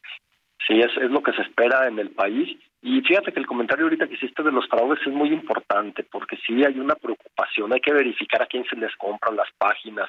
De repente una promoción que se hace en alguna, que se puede hacer en alguna página, puse como ejemplo Facebook, pero no significa que todo en Facebook sea sea malo. Si- sin embargo, pues verificar a esta persona que está haciendo la promoción, si no se conoce, pues mejor no comprarla. ¿Verdad? Para, para evitar fraudes, mejor comprar en páginas que estén verificadas y a lo mejor hasta checar con los hoteles, con las líneas aéreas, que sea seguro comprar en esto, en estos lugares por internet para que para evitar los fraudes, tener muchísimo cuidado con este tipo de fraudes. Así es, hay, hay que cuidar el dinero porque finalmente ya lo decía y no sé cuál sea tu perspectiva de que después de la pandemia, me parece que el 2023 regresamos con todo abierto, pero sobre todo la gente tiene dinero ya para salir a descansar y vacacionar. Hay empleo, hay hay hay, hay, este hay, hay dinero para vacacionar, existen las condiciones, pues ya está declarada una endemia, existen las condiciones hoy tanto de salud como para tener eh, espacios totalmente llenos, no, no hay ninguna restricción que nosotros conozcamos y también los hoteles ya tienen abiertos todas sus facilidades. Todos los destinos, eh, los lugares a donde acuden tienen abiertos ya al 100% de todas sus facilidades y eso da, eso da eh, pues, eh, la, la, pues la facilidad de recibir a toda la cantidad de turistas eh, hasta llegar a su 100%, a su 100 de ocupación. Muy bien, bueno, pues ahí está la invitación y por supuesto ahí está ya información. Ha iniciado ya de manera oficial las vacaciones de verano, así que amigos tienen la oportunidad de disfrutar. Héctor Tejada, presidente de la Confederación de Cámaras Nacionales de Comercio, Servicio y Turismo con Canaco Servitur. Muchas gracias, Héctor. Éxito y si nos lo permites, platicamos al final de la temporada para ver si sí se cumplieron las expectativas, que estoy seguro que incluso hasta las van a rebasar. Exactamente es lo que te iba a pedir, que nos des un espacio cuando termine la temporada para ver cuántos- cuáles fueron los resultados. Agradezco muchísimo a tu auditorio por el espacio, agradezco, te agradezco muchísimo a ti por la invitación. Suerte, Héctor, suerte y suerte para todo el sector y a disfrutar, a disfrutar esta temporada de vacaciones. Gracias. Gracias. Oye, Miguelito, pues sí es muy importante escuchar todas las recomendaciones ahorita en, en esta época de vacaciones, ¿no? Es, es una época que nos llena de ilusión. Por un lado a los niños y, y a los no tan niños, ¿verdad? Ya, dejar la escuela, hacer una pausa en cuanto a los estudios, siempre es algo que se agradece enormemente, así que muy bien, es el momento. Y la otra es tener la posibilidad, pues, de viajar y si no, cómo en nuestra propia ciudad, en nuestro propio estado, pues podemos descubrir y hacer que, descubrir lugares y hacer que las niñas y los niños, sobre todo, pues salgan de la monotonía, paseen un ratito, este, que tengan aventuras que, que compartir, me parece que es muy importante. Entonces, pues podemos hacer muchas cosas en nuestro lugar de origen y si tenemos oportunidad de viajar, pues soy partidaria primero de conocer nuestro país y ya poco a poco, pues ya este, ir expandiendo nuestra, pues nuestros viajes, ¿no? Nos gusta mucho viajar a todos. Ahora vamos a hablar de la Ciudad de México y por eso eh, me da mucho gusto saludar a José Guerrero Carrasco, director general de Servicios al Turismo de la Secretaría, Jorge Guerrero Carrasco, director general de Servicios al Turismo de la Secretaría de Turismo de la Ciudad de México. ¿Cómo estás, Jorge? Gracias por estar con ¿Qué tal? nosotros. Buenas tardes, ¿cómo estás, Ana María? Qué gusto saludarte, Miguel. También me da mucho gusto que, que poderlos escuchar a sus órdenes. Muy bien. Mandamos y un bienvenido. saludo a todas las personas que nos acompañan a través del Heraldo Radio 98.5 de FM. Jorge, ¿cómo nos va en la ciudad? ¿Cuáles son, de entrada, pues, los temas relacionados con, con el crecimiento? La ciudad ha estado muy activa siempre, salvo la pandemia, pero sí he visto actividad en todos los sentidos. ¿Cómo nos está yendo? Vamos muy bien, fíjate que te comentamos que la recuperación ha sido muy beneficiosa para la ciudad, Eh, tenemos este porcentajes ya eh, de niveles, todavía ya rebasamos, el- la medida que se toma normalmente es el 2019, que fue el antes de la pandemia, pero ahora en, eh, a estas fechas eh, ya tenemos cifras mayores que la medida que era el 2019. Por ejemplo, estamos pensando que en este verano tan solo nos van a visitar 2.160.000 personas, que es el equivalente al 18% más de lo que fue el mismo periodo en 2022. O sea, eh, estamos ya en una recuperación del 92.7 con relación al 2019. O sea, vamos muy bien en esas cifras, la derrama económica es impresionante, se calcula que serán sobre los 21.168 millones de pesos, un 19% más del periodo del año anterior, o sea, sobre el sobre eh, verano del 2022. La ocupación, vamos de maravilla, tenemos una ocupación del 58%, dos puntos más porcentuales de, de, la, de la que teníamos en 2022. En realidad son, son cifras que son muy, muy halagadoras en materia de turismo, pero que también reflejan todo lo que se ha hecho en la actividad turística. Recordemos que tuvimos el tianguis turístico en el mes de marzo y que estamos ya empezando a ver la llegada de estos visitantes. La ciudad está, se convirtió en un boom turístico, es el mejor momento. Estamos eh, mencionados por dos revistas expertas en materia de turismo como la mejor del mundo. Eh, y para y para justo para eso lo que escuchábamos ahorita es cómo poder hacer que el habitante de la ciudad también se vea beneficiado con, con, con lo que es el, el turismo. Para ello, ya si ustedes saben, en el transcurso de esta administración se han rescatado 17 espacios, desde el parque ecológico, cantera, el gran canal, el parkour, todo lo que es el gran proyecto de Chapultepec, este, que, que, que se le ha dado seguimiento, ¿no? lo que va a ser un, uno de los eventos más importantes en materia de cultura, todo lo que se está haciendo en la cuarta sección.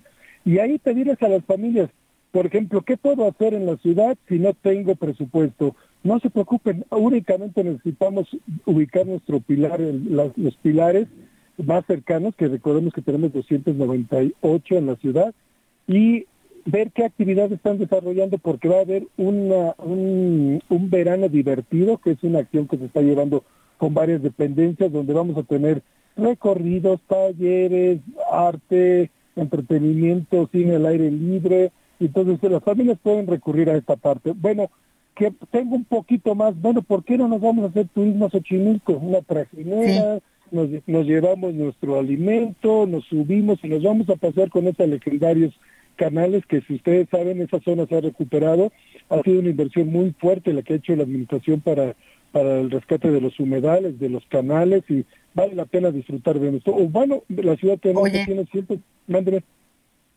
Sí, Jorge, Te- te escucho. y a ver, lugares para descubrir en la Ciudad de México para los propios eh, capitalinos. A ver, dime dos. Por ejemplo, ¿qué tipo? ¿Qué edades? Si soy un joven, pues yo les diría, ¿saben qué? Vámonos a entretener. Tenemos ahorita eh, museos interactivos que están muy de moda. ¿Qué les parece? Va- tenemos los conciertos más importantes en el auditorio, en, nuestros recintos. Vámonos a las luchas. No, mira, las luchas han vuelto una, una, un ícono de esta ciudad. Vámonos a gritar ahí con los luchadores, que vale mucho la pena. Soy una persona mayor, tenemos 174 museos, cuatro zonas patrimonios de la ciudad.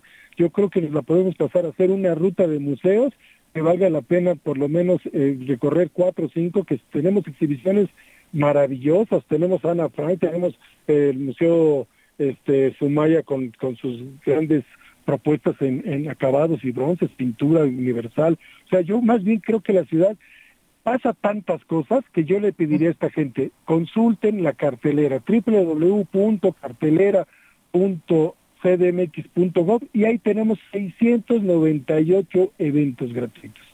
Algunos tienen cobro, que son los que suben de forma particular, pero yo creo que la oferta que se brinda a la ciudadanía es increíble. Vámonos a subir, hay paquetes en propuestas del transporte turísticos con economía, entonces yo creo que más bien hay que darse un tiempo para planear, porque ahora sí que cuando lo decimos, lo decimos en serio, esta ciudad lo tiene todo. Me parece, me parece que ciertamente sí. Y además lo tiene todo y también para todos los presupuestos. Oye, y de Para turismo estamos recibiendo de distintas partes del mundo, ¿verdad? Te- tenemos una llegada muy impresionante, sobre todo nos está visitando gente de, de, eh, en, en numeralia. Nosotros tenemos visitantes canadienses de Estados Unidos, pero también muchos centroamericanos. Y eso nos da mucho gusto que nos estén visitando. Se sienten muy confiados, se sienten muy a gusto. Ya no se habla de estas personas que nos visitan para trabajar una temporada y que están aquí de tiempo completo, ya turistas instalados. Y también decirles, en el caso de la Secretaría de Turismo, esto, esto es muy importante, es como la cereza de la información, tenemos el colibrí viajero, es el, el programa, es- son las acciones de turismo de bienestar, turismo social, que únicamente hay que ver la página www.turismo.gov.cdmx, que es la de la, la oficial de la Secretaría de Turismo, y ahí aparece un apartado que dice colibrí viajero, vamos a picarlo y ahí tenemos un calendario de actividades donde podemos hacer recorridos a diferentes rutas, tenemos 64 rutas, 89 aliados, van a poder ver dónde van a estar haciéndose los recorridos en sitio, las dramatizaciones turísticas, que son estos recorridos donde los personajes históricos nos van a hablar del patrimonio, en fin, en esa, en esa página de forma gratuita se la van a pasar muy bien. Bueno, pues la verdad es que vale la pena trabajar para descubrir eh, pues sorpresas en nuestro lugar de origen y a seguir paseando o planear de mejor forma las vacaciones. Muchísimas gracias, Jorge Guerrero Carrasco, director general de Servicios al Turismo de la Secretaría de Turismo de la Ciudad de México. Muchísimas gracias. Muchísimas gracias a ustedes por darnos la, oportunidad de transmitir esta- estas novedades en materia de turismo y siempre siempre es un placer estar este, con sus radioescuchas. Muchas gracias. Bueno, Miguel, pues Muchas gracias. tú dices si te organizo un plan y te vienes para acá y tú me organizas uno y me voy para allá. Ya dirás. Ya, mira, la verdad es que tengo que reconocer que durante todos estos años en la Ciudad de México tuve la oportunidad de conocerla muy bien en la moto, en el helicóptero y sí, súper recomendable. Hay unas cosas extraordinarias que a veces los mismos capitalinos, bueno, pues no, no conocen. Y de la Ribera Maya, pues ahí voy, ya son tres años, ahí voy cuando gustes. Aquí, bueno, pues ya te puedo hacer un tour por lo menos de los lugares pues más, más visitados. Oye, Anita, ¿sabes a quién le están haciendo una visita? Y creo que no es de cortesía ni de cuestiones turísticas. Al quién? señor Alejandro Moreno Cárdenas, Alito, presidente nacional del PRI. Si no me equivoco, este sería el tercer cateo a una de sus propiedades y el segundo cateo a la misma residencia ubicada en la zona de Campeche, en la colonia Lomas del Castillo. En este momento, Otra elementos. vez. Y bueno, eh, pero, otra pero vez. si ya habían hecho unos cateos y no pasó nada, ahora este para qué? pues otra vez la Fiscalía General del Estado, la imagen que estoy viendo, que aquí me está llegando, la imagen que estamos revisando, son unidades y elementos este, de la Fiscalía General del Estado de Campeche, que ha llegado hasta esta residencia, esta famosa residencia en donde presumían ahí bueno, donde exhibían que había baños de mármol, de, de no sé qué, y bueno. El tema es que se está llevando a cabo un nuevo cateo. Son una, dos, tres, cuatro, por lo menos seis, siete camionetas las que alcanzo a observar en las imágenes y bueno, pues una cantidad eh, importante de elementos, de elementos de la, de la fiscalía, apoyados también por elementos de la policía municipal. La casa de Alejandro Moreno Cárdenas, presidente nacional del PRI, en este momento se está llevando a cabo un cateo en su residencia en la colonia Lomas del Castillo, en la capital de Campeche, Anita.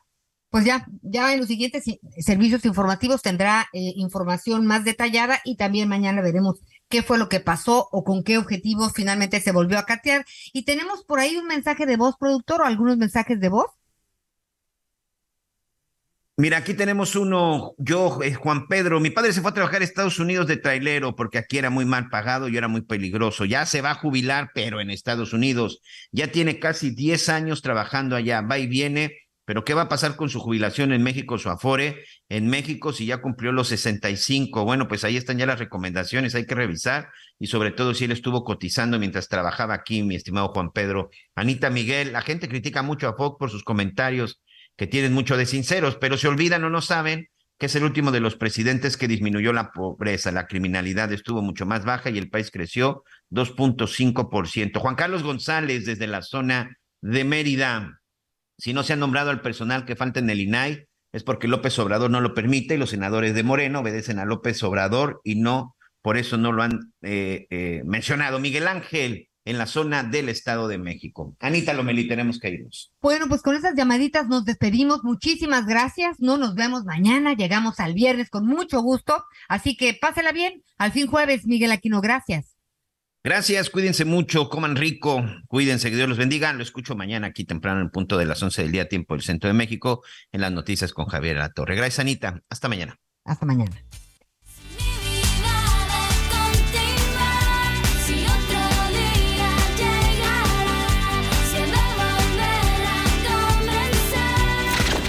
Gracias por acompañarnos en Las Noticias con Javier La Torre. Ahora sí ya estás muy bien informado.